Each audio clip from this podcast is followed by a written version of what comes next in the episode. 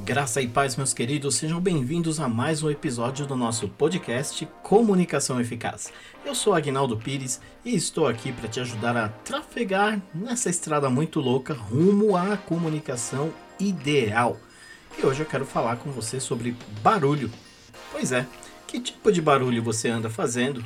Porque cada tipo de barulho que você faz, que é feito, quer dizer algo sobre você. Que tipo de barulho você anda fazendo? Bom, eu quero começar esse comentário aqui hoje falando justamente dos barulhos que eu fazia quando eu era mais jovem. Eu era um DJ, eu tinha um equipamento potente e não me importava com quem ouvisse o que eu estava ouvindo. O importante para mim era fazer barulho, até porque eu tinha pouca sabedoria e muito menos ainda inteligência emocional. Passado os anos, eu levei esse mesmo ambiente para dentro do carro. Então, onde eu passava, todo mundo sabia que eu estava chegando porque o barulho era muito grande. Ou seja, eu queria de alguma forma chamar a atenção. E hoje, estudando um pouco sobre psicologia, é, coisas ligadas a isso, nós vamos ver que essa questão está muito ligada à falta de maturidade, ou seja, você quer chamar a atenção por algum motivo. Você quer mostrar para as pessoas que você está chegando, você quer que elas se atentem a você. Isso, na maioria das vezes, não é muito agradável. Hoje em dia, graças a Deus, né, com um pouco mais de sabedoria, a gente já consegue é, nivelar esse tipo de coisa. Ou seja, ninguém é obrigado a ouvir o que eu estou ouvindo. É, bom, e falando ainda sobre barulhos, eu levo isso tão a sério que eu me policio em todo tipo de barulho que eu faço. Ou seja, se eu vou fechar uma porta, se eu vou pegar um prato, se eu vou uh, lavar uma panela, enfim, o que eu vou fazer, tudo isso eu me policio.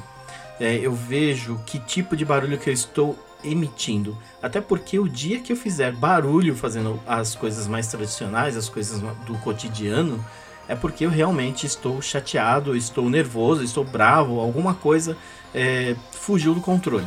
Então nós sabemos disso.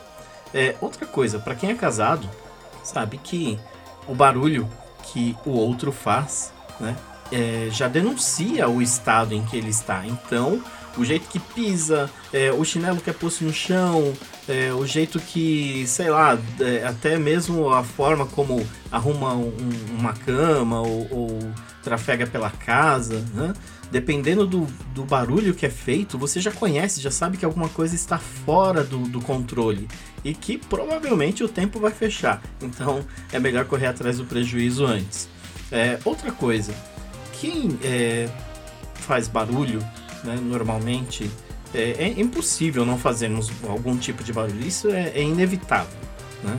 É, ponto pacífico. A forma como você faz isso é que é o problema. Né? Então, o seu barulho diz o que sobre você? Diz que você é uma pessoa pacífica, que é uma pessoa é, que não se importa com os outros, diz que você é uma pessoa agradável ou diz que você é uma pessoa extremamente egoísta? O que o seu barulho diz? É até mesmo um, um ditado ou um conto, eu não me lembro ao certo, que diz muito é, é, sobre isso, né? Que é o da carroça vazia. Né? A carroça vazia ela faz muito barulho, a cheia já não.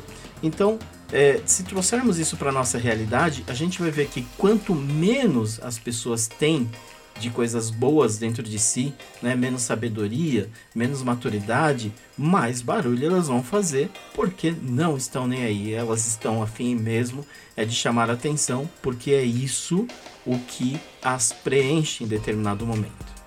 Então, fique aí a reflexão. Pense no tipo de barulho que você está fazendo, o que ele está dizendo sobre você e, aliás, ouça você mesmo os seus barulhos e pense nisso. Se você convivesse com você, você suportaria o nível de barulho que você faz? Pois é, vamos pensar. Meus queridos, é isso. Vamos ficando por aqui em silêncio. Te desejo paz, prosperidade e nos vemos, ouvimos nos próximos envios, nos próximos episódios do nosso podcast. Até lá!